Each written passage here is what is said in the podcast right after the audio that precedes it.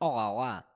Hoje iniciamos com um hino, uma introdução um bocado diferente, em homenagem a todos os protestos que foram feitos e manifestações hoje na Rússia em busca da democracia. Portanto, a homenagem hoje é a esses cidadãos que se manifestam, que não querem mais viver na opressão num país sem lei. E dito isto, vamos lá começar o nosso episódio.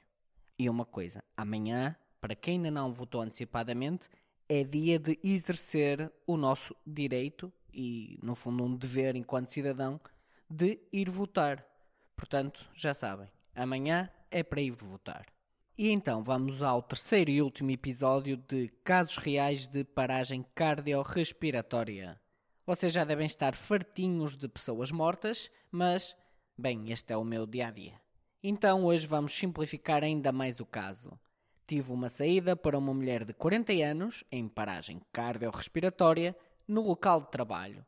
Tinoni, tinoni, tinoni, lá chegamos e já sabem, recolho toda a informação possível. Mas aqui é extremamente pouca, como vão ver.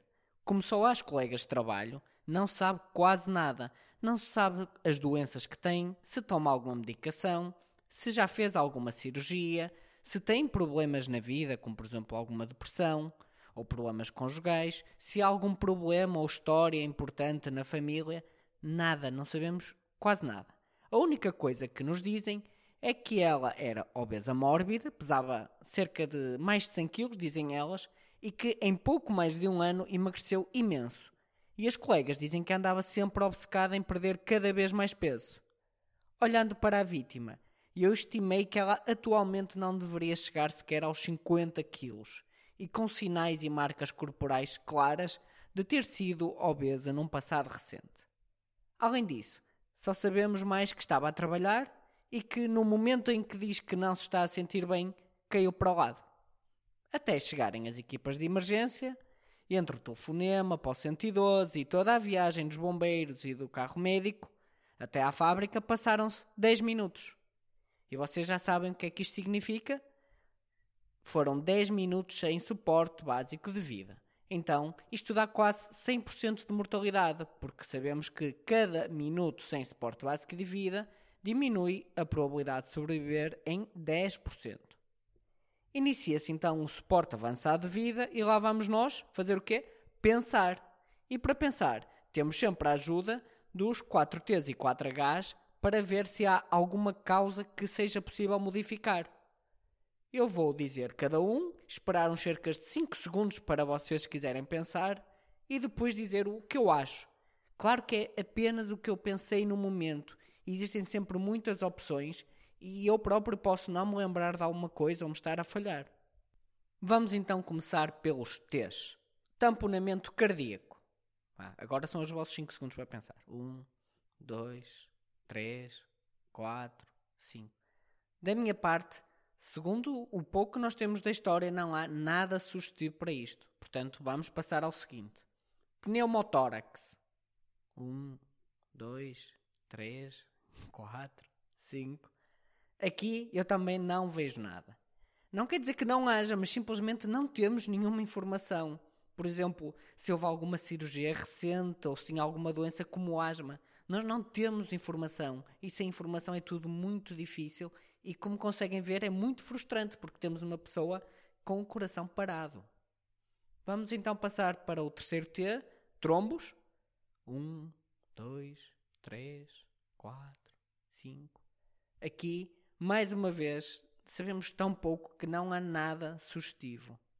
E o último T de tóxicos. Um, dois, três, quatro, cinco.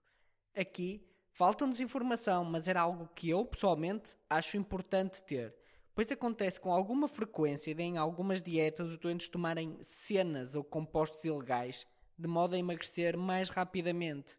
Mas, como não temos informação de nada, fica-nos esta dúvida. Passando então aos Hs. Vamos à hipóxia. Um, dois, três, quatro, cinco. A hipóxia é falta de oxigênio e, como nós já vimos no caso anterior, não há nada aqui que nos indique, e mesmo que pudesse ter sido a causa, nós, com o suporte avançado de vida, já a pusemos a respirar artificialmente, portanto, esta causa estaria resolvida. Vamos então agora à hipotermia. 5, 4, 3, 2, 1. Também não há nada que nos fizesse prever, pois apesar do frio gélido que tem estado no norte de Portugal, o local de trabalho era quente e a temperatura da vítima estava dentro do normal. Já só nos faltam dois, vamos então à hipovolémia. 5, 4, 3, 2, 1, 0. Hipovolémia é ter pouco sangue. Como nós só temos a perda de peso para nos agarrar, é quase toda a informação que nós sabemos daquela pessoa, nós gostaríamos de saber se haviam muitos vômitos, por exemplo, como nos casos de bulimia, pois ao se vomitar, se se vomitar muito, leva a perda de água. E essa perda de água acaba por levar a haver menos sangue, porque o sangue, grande parte também da sua constituição, é água. Ou então, também era, por exemplo, bom saber e importante se ela faria algum tipo de dieta com diminuição da ingestão da água, o que prolongado também acabaria por levar à falta de sangue, ou com diuréticos, que diuréticos fazem-nos fazer xixi e isso acaba às vezes por, por se perder água a mais e mais uma vez isso leva a falta de sangue, aqui é uma hipovolemia. Nós aqui temos dúvidas e como há muito pouco a perder numa doente que já tem o coração parado, o que nós podemos fazer é começar a fazer soro pelas veias para tentar corrigir caso este fosse o problema. No fundo, não perdemos nada a fazer, portanto, foi uma das coisas que foram feitas. E por último, dos nossos Hs, vamos ao nosso amigo mais complicado e que tem as costas mais largas, os distúrbios hidroeletrolíticos.